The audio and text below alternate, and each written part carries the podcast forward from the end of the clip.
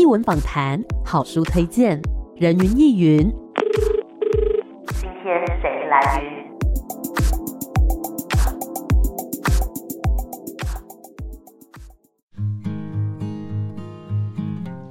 人云亦云，今天我来云。今天呢，人云亦云在空中要带大家来认识一本书。这本书中啊，除了有优美的文字，还有很多可爱美好的回忆，以及呢一首首动听的歌曲。我们今天很开心可以邀请到《一曲心声》这本书的作者张志新老师。老师你好，艾米你好，各位听众朋友大家好。是今天呢，要跟张志新老师来聊聊这个您的新作品哈，叫做《一曲》。曲心声，这个忆曲呢是回忆的忆，歌曲的曲，其实呢也就代表了这本书当中啊，其实是包含着很多首的歌曲。那每一首歌曲呢，也许都跟您的这个回忆有关系哦。所以想要先请老师来跟听众朋友们介绍一下这本书中的文字作品，大概分成哪一些主题呢？我这一本书呢，大概有分成六个主题。第一个主题就是疫情，就是刚好在写作这个专栏的期间，也刚好遇到了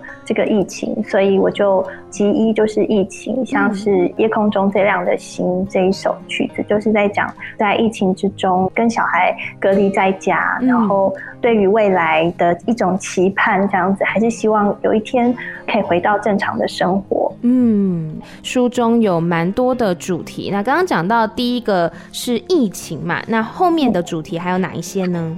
其二是伤逝，呃，伤就是悲伤的伤，逝就是逝去的逝。嗯，那因为呃，我在写作这个专栏的时候，刚好就是遇到爸爸在不久前就过世了，这样、嗯、就在专栏开始的不久前，所以我就想说，透过这些歌曲，然后回忆爸爸。然后也回忆我生命中离开我的亲人，呃，比如说像是呃，我有一个高中同学，然后他在我大概念研究所的时候就意外然后过世，然后给我很大的震撼，因为我们都还对我来说，当时我觉得我们都还很年轻，然后对于生命的消亡的一种震撼。然后那一首歌是《飞龙在天》，那因为我记得以前跟他一起去唱 KTV 的时候，当大家都在唱国语流行歌的时候，他就点了《飞龙在天》。那他平常是一个很文静的女孩，可是她在唱《飞龙在天》的时候是很澎湃的那种，然后我就哇很震撼，所以我每次听到这首歌，其实就会想起她。是。吉三的话是流浪。那因为我爸爸他的个性蛮浪漫的，所以他在很年轻的时候就很喜欢去很多的地方，然后他也常常不在家。对。然后我这个流浪的话，里面写了很多爸爸他流浪的记忆，还有一些爸爸带着我流浪的那种回忆。嗯。像是第一首《流浪者的独白》，就是叶嘉修老师的一首蛮早期的歌曲。那这也是爸爸唱给我听的一首歌，嗯，然后每次听到这首歌，我其实就会想起爸爸弹吉他唱歌给我听的那个画面，嗯、对。然后其次是镜头，就是影头嘛，国语是这样讲，是以曹雅文老师的字本这一张专辑里面的一首歌，我很喜欢那一张专辑，因为我自己是客家人嘛，嗯，那我听的台语歌比较少，但是这一张专辑非常的打动我，然后特别是镜这一首歌，因为这一首歌，我觉得他在谈一种生命中你对于梦想的追求跟执着这样子。集五呢，就是 more，就是客语的 more，就是呃女孩、女人的意思。那呃，我在这里呢，透过呃 more 这个概念，就是想要用比较谐趣的方式来谈客家庄的女孩的成长经验。哦、比如说里面有一首南西嘛，南西 more，就是说呃女生很懒惰啊、嗯、那样的儿歌。那我小时候唱的时候，我的阿公阿婆都会觉得很开心，觉得很好笑这样子。那我觉得，因为客家女孩子。其实就是从小会被希望是很勤奋的，嗯、然后会做很多家事的这样子的一种成长的背景。那我就是用一些比较好玩的态度去看这件事情。嗯哼，了解。然后最后集六呢是疫情，那这个疫情是回忆情感这样的疫情，哦、是刚好跟集一的名称呃念起来一样，然后做一个呼应。那疫情呢，就像这一集的意思上说的，就是我其实就是透过这个疫情来怀念一些存在我生命中的一些人物，嗯、像是十九哥，是想到的就是我的阿公。然后还有打板哥、打板狗，嗯，就想到小时候跟着阿婆到呃我们湖口的乡下的 Q 婆家，然后做板的那个经验。板是客家话的米食嘛？对。透过这一集，然后就是怀念起小时候的很多的一些经验，这样子。嗯，所以听起来呢，真的是包含了生命当中很多的片段，也有很多很美好的回忆，当然还有生命当中很珍惜的那些人事物。那么在这些文文字当中，您所写到的歌曲大概可以分成哪一些类型呢？比如说有小时候的事情，然后有长大的事情，然后呢有当妈妈之后的事情，所以呢听的歌曲类型好像也会随之改变。所以大概有哪些歌曲的类型呢？比如说有客家歌，就是我刚刚讲的，像南溪马、南溪梦这种比较是儿歌类的、童谣类的。然后，嗯，但是也有像打板歌，还有十九歌这样子是传统的客家山歌。嗯，那也有民歌，因为我爸爸他。很喜欢弹吉他，然后我后来才知道，他曾经年轻的时候有在木船的民歌西餐厅工作过。嗯，那我在他身上就是听到了很多很多的民歌，这样子有一些可能大家不一定听过，就给你呆呆。对，这个歌名好可爱哦。对对对，然后我爸爸他高中的时候，他的绰号就叫做呆呆。对，好像是他初恋情人帮他取的，然后 就等于这首歌就是很像是我爸爸的代表歌曲。嗯嗯，然后。我第一次听到这首歌的时候，其实我爸爸已经生病，病得很重的时候，我的叔叔就在爸爸的病床边唱这首歌给他听，就等于是我的叔叔跟他自己的大哥道别，这样透过这一首歌。所以这首歌对我来说是很有重要意义的一首歌曲。嗯，那另外还有像八零年代、九零年代的流行音乐，一直到现在的流行音乐。是。那其实，在早期的国语的流行音乐，我是跟着我的小叔叔一起听的。因为我小时候爸爸不常在家，所以我主要是给阿公阿婆还有两个叔叔带大的。那我叔叔在家里，他就准备了一套很不错的音响，然后他很喜欢放歌，这样子，像是明天会更好啊、快乐天堂啊这些歌，我就可能就是跟着叔叔一起听的。那呃，我在明天会更好这一首歌里面，其实就写到了我小叔叔的故事，因为我小叔叔后来得到精神上的疾病，那他。后来也娶了我小阿金，那我小阿金是来自于印尼的客家庄，oh. 所以在这里面这首歌里面其实讲了他们的感情的故事啊，后来成立家庭种种的故事。但是虽然在很多很多的困难之下，他们还是还抱着那样的希望，就希望明天会更好这样子。嗯，对，所以这首歌就是给小叔叔的歌这样。那另外呢，呃，里面也有独立音乐，像铁之贝克。嗯、对，铁之贝克其实是呃，我跟小孩，就是呃，我的小孩的小名叫安谷，因为铁之贝克的 MV 它其实是动画的，所以我的小孩很喜欢这一首歌，很喜欢一边看着那个 MV 一边听这首歌，然后还会一边跳舞。小时候。那几年前，就是铁之贝克 d i k y Beck） 有一个团员叫哲玉过世了。他过世那一天，我就把他的专辑拿出来听。那时候，就是我才发现，我们一直在唱的这个。铁之贝克的歌词其实唱错了，因为以前我跟小朋友一起唱铁之贝克的时候，都会讲丑丑的脸，他有一句歌词是丑丑的脸，然后我一直以为是很丑的丑，后来看歌词才发现原来是臭臭的脸。对，因为我每次唱这首歌的时候，都一直笑，跟我儿子玩啊，就说哦，你的丑丑的脸这样子，然后他也会说妈妈是丑丑的脸。然后这首歌其实就连接了我陪他成长的这段记忆，但是也有带着一些对于死亡这件事情。就是我的孩子对于死亡这件事情的一种体悟跟领会，这样子。嗯嗯。那另外一种类型比较特别，应该就是古典的音乐。嗯。那因为我的小孩大概在四岁左右的时候开始去学钢琴，对。然后我们就会接触到很多钢琴的练习曲，像是印第安小屋。我觉得我是跟着我的小孩一起学习钢琴，然后跟着他一起认识不同的音乐领域，然后感受到音乐的一种丰富性吧，是跟着他的脚步，所以大概就是像上述这些类型。然后它其实横跨的时间是蛮长的，这样子。嗯，了解。所以听起来真的是歌曲的类型很丰富哎。刚刚讲到有客语的童谣，有独立音乐，有民歌，然后还有呢，甚至是小朋友弹钢琴的一些练习曲等等的。那接下来想要请老师来帮我们朗读一段您想要分享给听众朋友的文字。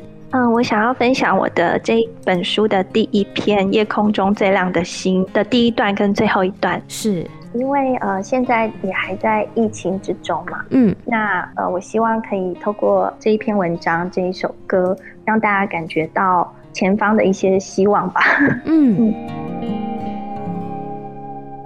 夜空中最亮的星，疫情严峻，蜗居在家，与外面的世界似乎越来越远。在小房间里陪安谷上视讯课写作业，在老师规定的时间内缴交。孩子午睡时，我开着台灯，在床边敲打预定的写作计划，一个字一个字像星星一样在电脑荧幕上显现，点亮昏暗的房间。这个和孩子共存的小房间，仿佛是宇宙里众多星球的一颗行星，与其他人所在的星球既相连又遥远。我祈求拥有一颗透明的心灵和会流泪的眼睛，给我再去相信的勇气，越过谎言去拥抱你。我关掉手机上的新闻，陪伴渴望在阳光下跑跳的孩子。他组好乐高飞机，在如夜空般灰蓝色床单上飞翔。夜空中最亮的星是孩子的眼睛，没有政治攻防、欺骗算计，最澄澈的星光，引领迷失在黑夜里的我。要继续努力生活，相信自由的日子终会回来。刚刚讲到，这是这本书当中的第一篇，那也是想要来鼓励大家，在这个疫情当中，虽然说我们都对于前方好像有一点茫茫渺渺的，不太知道确切的方向在哪里，但是至少会有最亮的那一颗星引领着我们走去。对，这篇文章，我其实是在去年三级警戒的时候写的，因为疫情还没有完全的结束嘛。那对，我就希望能够。透过这一篇文章，鼓励自己，也鼓励大家。嗯，了解，是一个很温暖的作品。那接下来呢，要换我来念。我想要念一百七十五页。阿啾简，这样念吗？阿啾简，阿啾简，它的读音听起来就很有它叫的那个感觉，啾啾啾的感觉。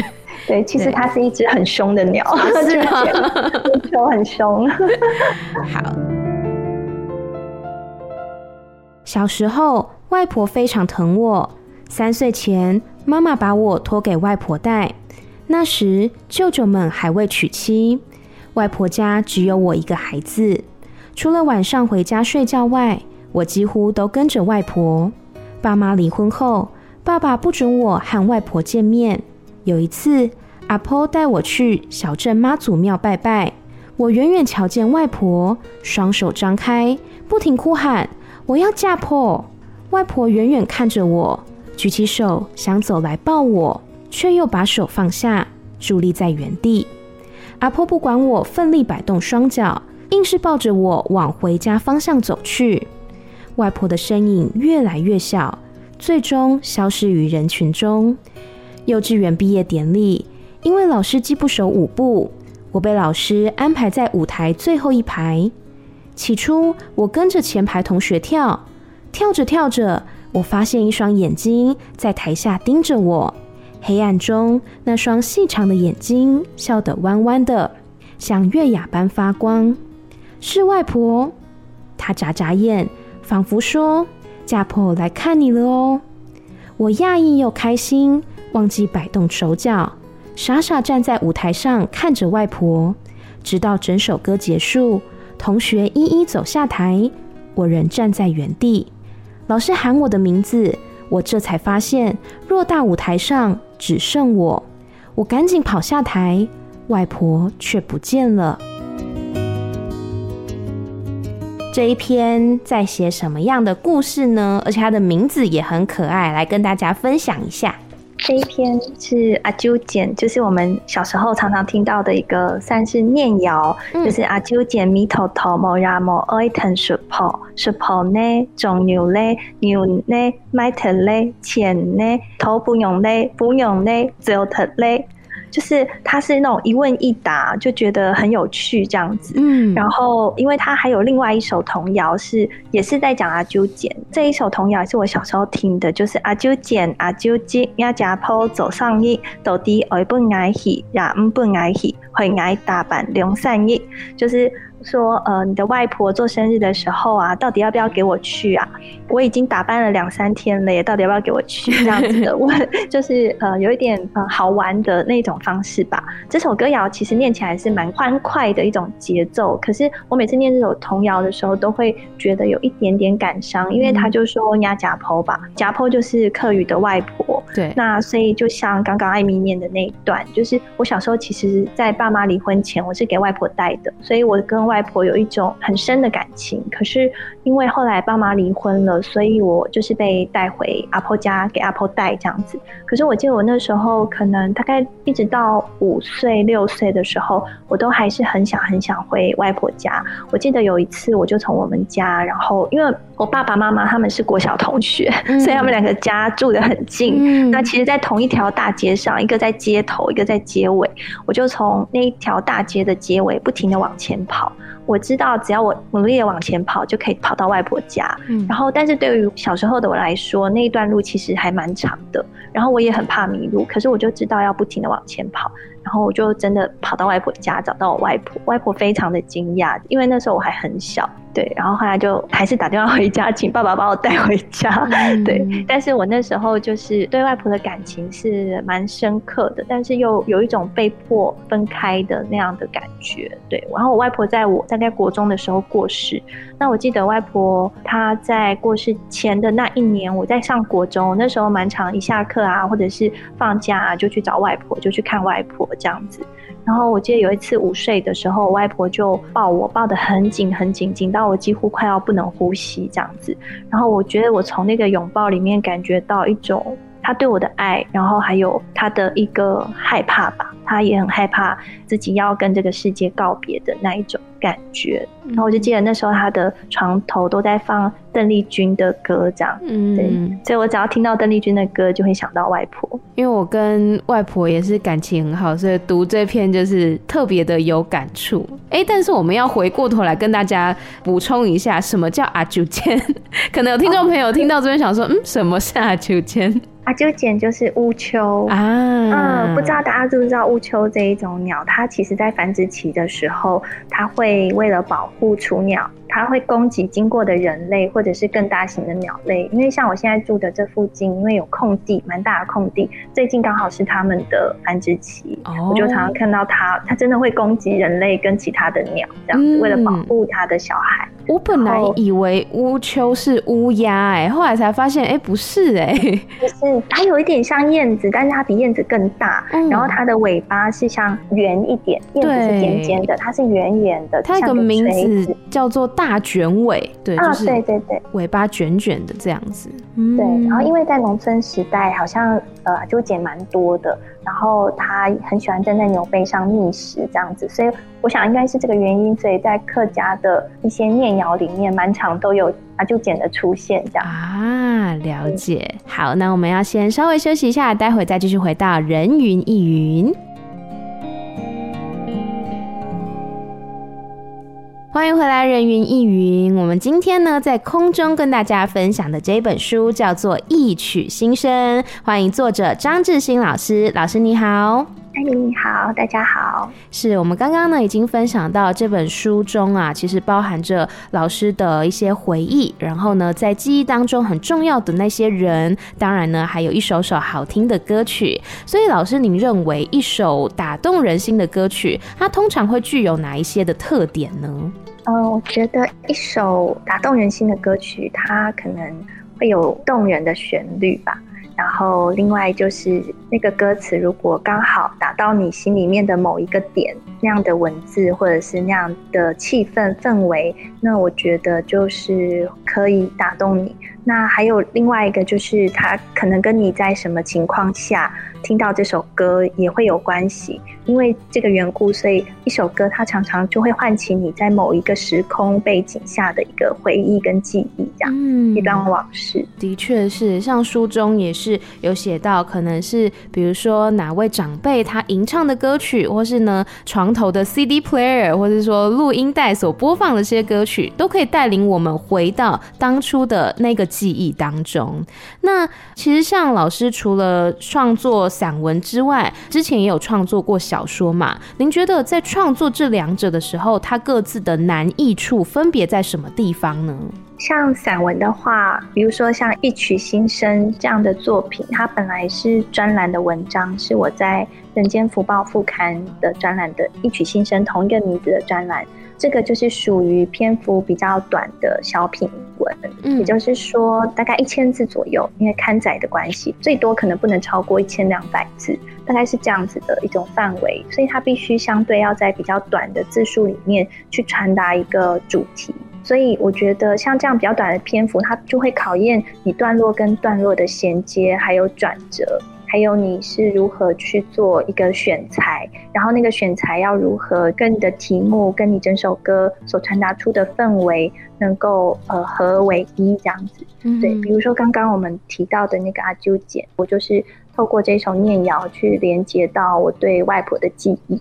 因为它的篇幅相对短，所以我们能够截取的主题可能也要比较专一一些，这样。嗯，那以小说来说的话，因为小说我目前创作的小说主要是以长篇小说为主，那长篇小说它通常都是在十万字以上，所以在字数上来说，其实就差别蛮大的。对，我觉得创作长篇小说它需要有很大很大的。耐力跟恒心，你必须要每天持之以恒的写。所以，我每天都会规定自己要写一定的字数，比如说一两千字，然后或者是校对，呃，要有一定的页数这样子。嗯。因为篇幅很长，你要花很多很多时间去修改。因为长篇小说很长，你常写到后面就会忘记你前面 就有时候会有一些错落的地方，嗯，就是要非常有耐心。当然，因为散文它某种程度上，你要符合你所认知的那种真实。那可是，在小说来说的话，它就会给你更大的空间去虚构。比如说，我的小说常常会以我的家庭的人物为一个原型，像是我的。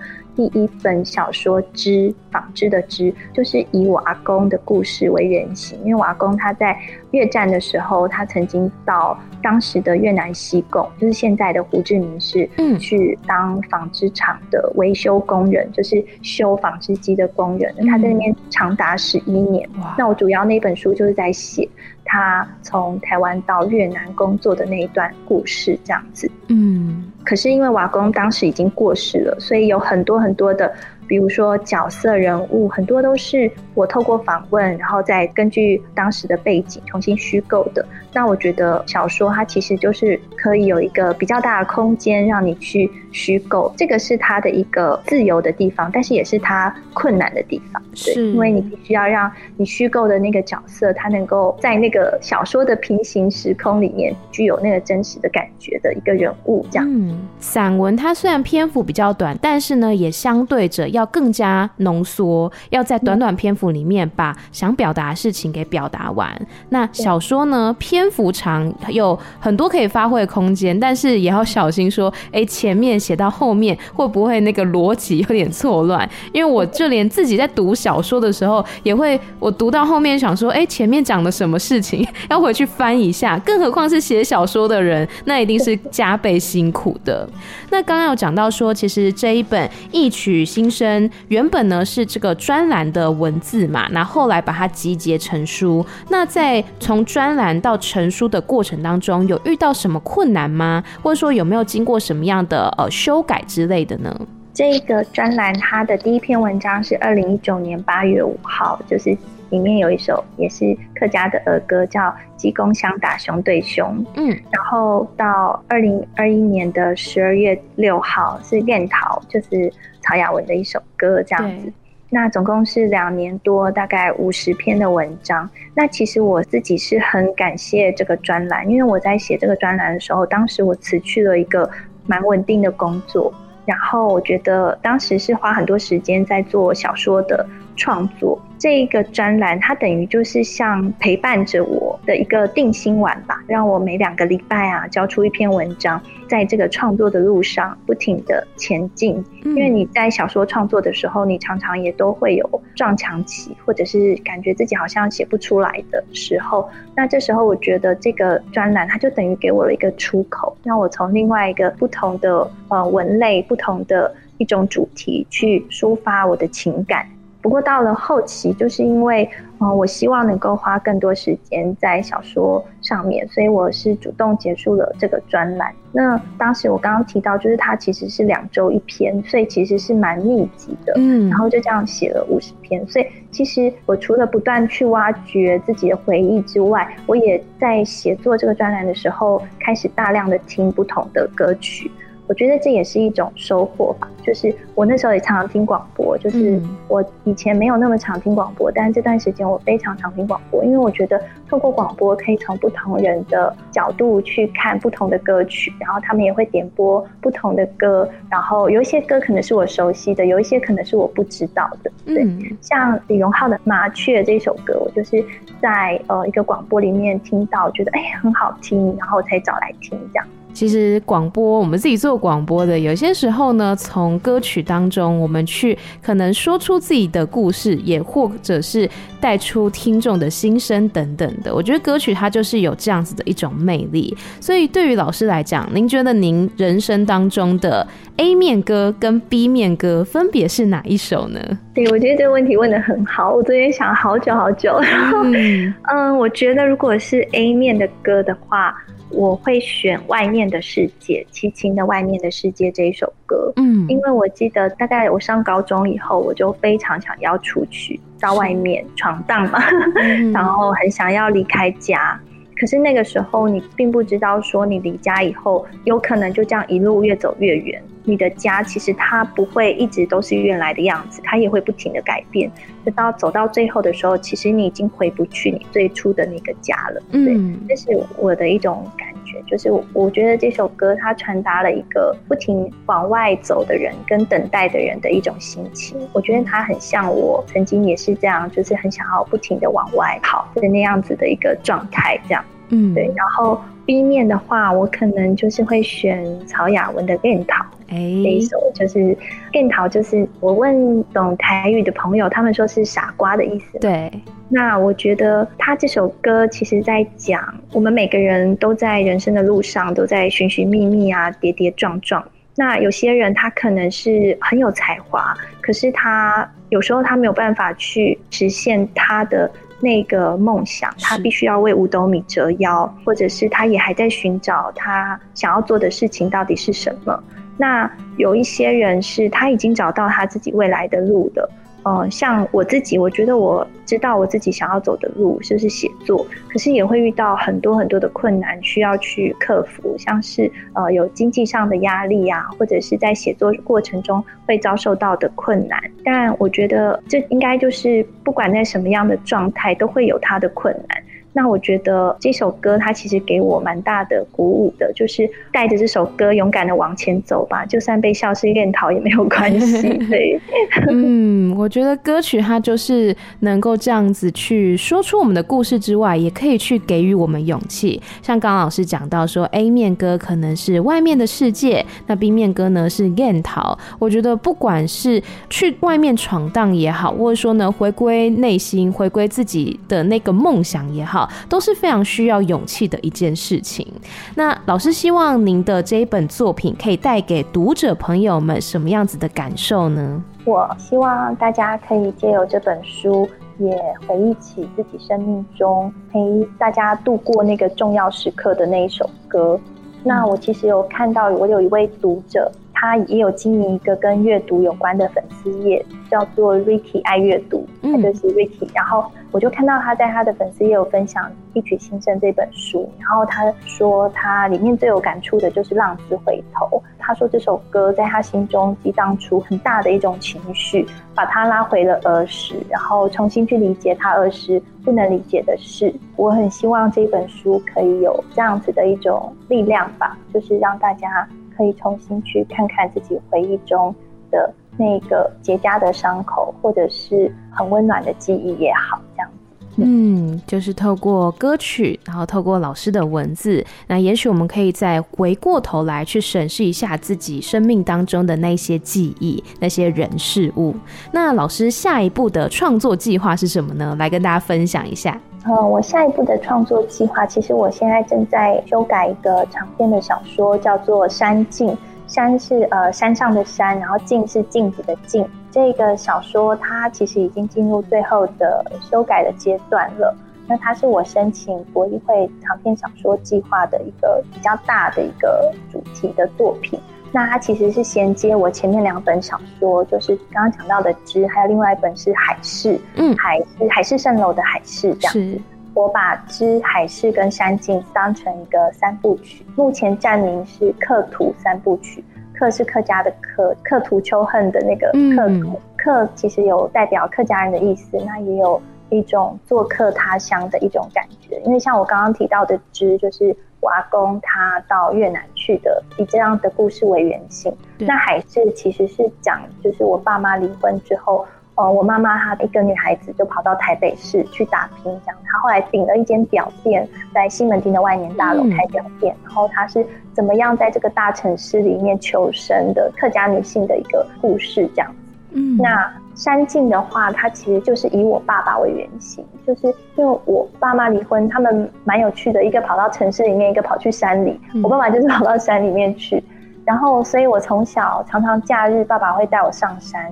我从很小的时候就有蛮多的原住民朋友，那甚至我爸爸后来再婚的对象就是我阿姨，她也是阿美族的原住民，所以我妹妹她其实有阿美族的身份，这样子。是。对，但是因为我爸爸都是在竹东的山上，那竹东比较多的是泰雅族跟赛夏族，那我妹妹的呃原住民的名字她是泰雅族的名字，嗯，所以我觉得蛮有趣的，是一个很多族群的一种概念这样子。那所以，我因为从小跟着爸爸到山上，所以我看到的山其实不是一个很自然风光的山。我其实看到的是这座山里面隐藏人的欲望。就是我小时候，我爸爸在山上的度假村工作，然后后来大家流行开民宿，我就看到山上的民宿一间一间的开，然后后来大家开始喜欢露营。所以很多的山地，它就被转换成露营地这样。所以我就看到这个山，就随着人类的欲望不停的改变它的面貌。所以我这个山径，其实就希望透过山来反映很多人不同的欲望的这样的一个故事。好，所以这是我的客途三部曲的最后一部曲。嗯，其实，在刻图三部曲当中，其实都讲述的是不是现在这个地方，而是它有一个移动的感觉。那刚刚讲到山境这个故事，也反映出人类的一些欲望、一些贪念等等，反映在山它的形貌这样子，所以听起来是非常值得期待的这个作品。那么最后，老师还有没有什么话想要对听众朋友说的呢？想要跟大家说的就是，我相信在每个人的心中都有那么一首歌，会唤起大家心中很难抹灭的记忆。希望大家在阅读我的作品的时候，也可以重新听见那个心中的那一首歌。嗯，好的，也希望大家呢可以持续来关注张志新老师的作品。那当然也不要忘记支持这一本书，叫做《一曲新声》。再次谢谢老师，谢谢您，谢谢阿姨，谢谢大家，谢谢，拜拜，拜拜。